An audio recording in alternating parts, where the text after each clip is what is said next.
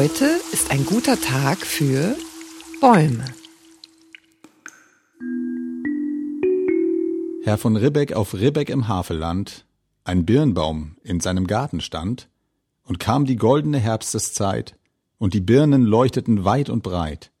Da stopfte, wenn's Mittag vom Turme scholl, der von Ribbeck sich beide Taschen voll, und kam in Pantinen ein Junge daher, so rief er, Junge, willst mehr?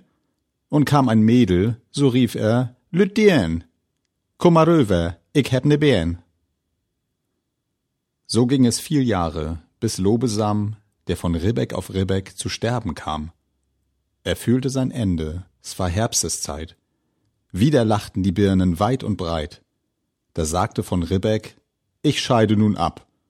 Legt mir eine Birne mit ins Grab und drei Tage drauf aus dem Doppeldachhaus trugen von Ribbeck sie hinaus.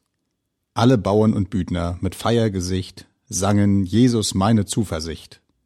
Und die Kinder klagten, das Herze schwer, He ist tot nu, wer gift uns nur ne Bär?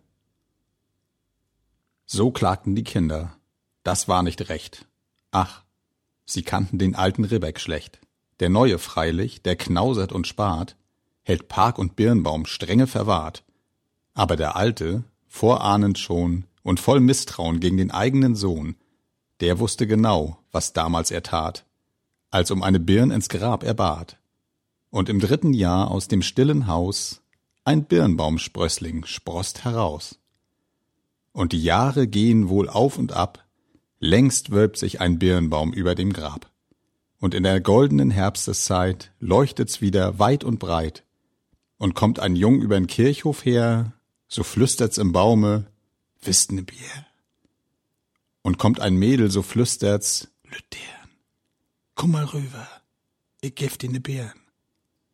So spendet Segen noch immer die Hand des von Ribbeck auf Ribbeck im Havelland. Lesedusche. Entdecke die wohltuende Wirkung des Lauschens.